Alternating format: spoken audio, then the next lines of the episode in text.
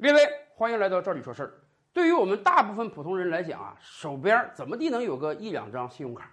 今天全国各大银行的信用卡发卡量已经接近九十亿张了啊，人手真是很多张卡。但是长久以来啊，我们也清楚一件事儿，就是你信用卡最好一定要在免息期内啊把钱还了，因为信用卡透支之后，它这个利息啊不算低，还是挺高的。如果你在免息期之内没有把钱全还完，你透支之后要交多少利息呢？万分之五。什么意思呢？举个例子，你假设跟银行借了一万块钱，超过免息期了，每一天他就要收你五块钱的利息。一万块钱一天五块，听起来似乎不多，可是，一年三百六十五天，这一年算下来，你就得还一千八百多块钱了，年化利息高达百分之十八，这可就很高了。咱们可以对比一下啊，一年期的定期存款大概只有百分之二的利息。房贷今天大概也就是有百分之五到百分之六的利息，前几年非常红火的 P2P，人家也就给你百分之十到百分之十二的利息，所以相对比而言啊，信用卡的透支利率实际上是很高的，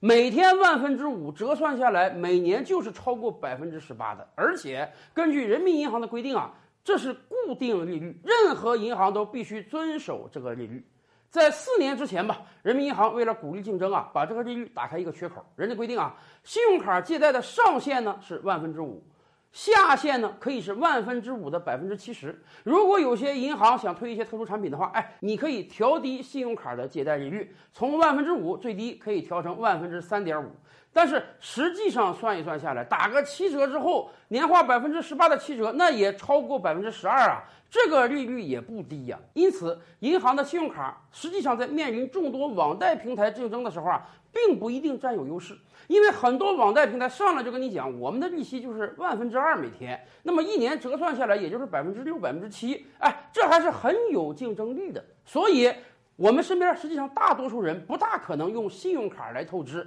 大家一定会在免息期之内啊去还上去，甚至还催生了很多养卡族。什么意思啊？他告诉你，你多申请几张卡啊，到期之后呢，左手倒右手，拆东墙补西墙，从这家银行借款还那家银行钱。当然这是灰色的啊，本来是不允许的。但是呢，人家养卡人给你算笔账啊，说你要直接透支的话，你那个年化利率百分之十八，你每三四十天在我这儿倒一次卡，每次我收你个百分之一的手续费，你一年折算下来才百分之八而已。所以信用卡利率的高企啊，也导致了养卡业这个灰色链条的存在。哎，从今年开始不一样了，人民银行解开了信用卡的锁链。人民银行规定啊，从现在开始，信用卡的利率不设上下限了，完全由各商业银行自行决定。什么意思？以后信用卡利率很有可能大幅度降低了。对于各商业银行来讲，如果你想在市场大潮中竞争，如果你想把那些网贷公司打趴下，如果你想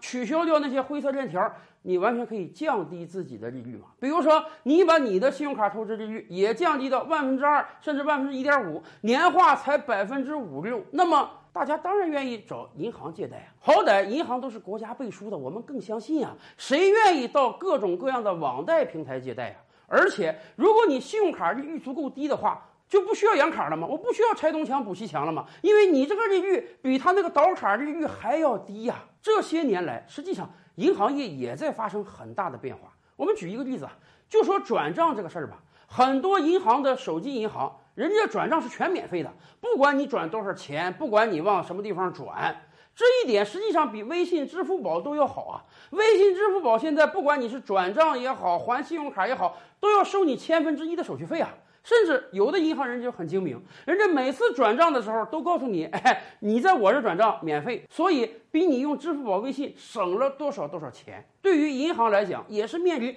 几十年未有之变局啊！现在银行网点大量的减少，银行从业人员大量的失业，为什么？就是以往银行那一套啊，没法在市场竞争中立足。而今天，从银行信用卡利率的调整开始，又给银行机会了。谁能把握住这个机会，谁当然就可以存活下去。